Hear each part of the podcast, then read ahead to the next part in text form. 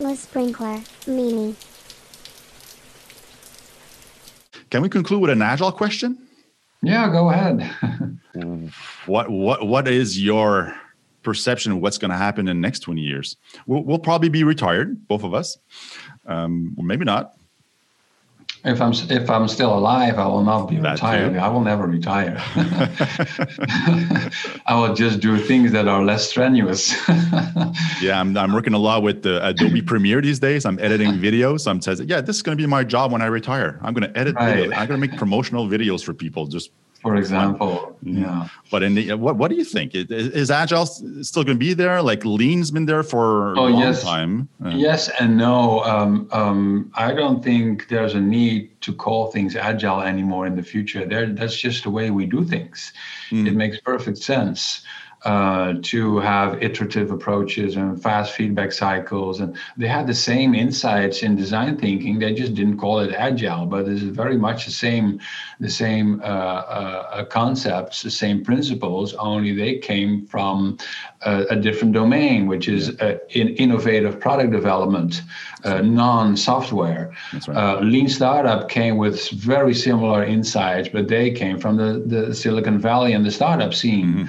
And then we have lean manufacturing and agile software development. They all came from different domains, but mm. there's huge overlap in the principles behind it. Why? Because it's common sense. Common sense, It's- yeah, yeah. It's systems thinking. It's complexity science. It's it's all there. So who cares about the word agile? Not me. I care about it from a from a, a community perspective. I, I, I find I, I find myself being part of the agile community. I, I love the people there, many friends that I like hanging out with. But if we all rename ourselves, I couldn't care less. Um, and I think in the future, it's like um, it's, it's, it's the default. Uh, we, we stopped calling things cyber at some point. Uh, 10, 20 years ago, everything was cyber. There would be cyberspace and cyber this and cyber that. Well, we have cyber now, and nobody's calling it cyber anymore.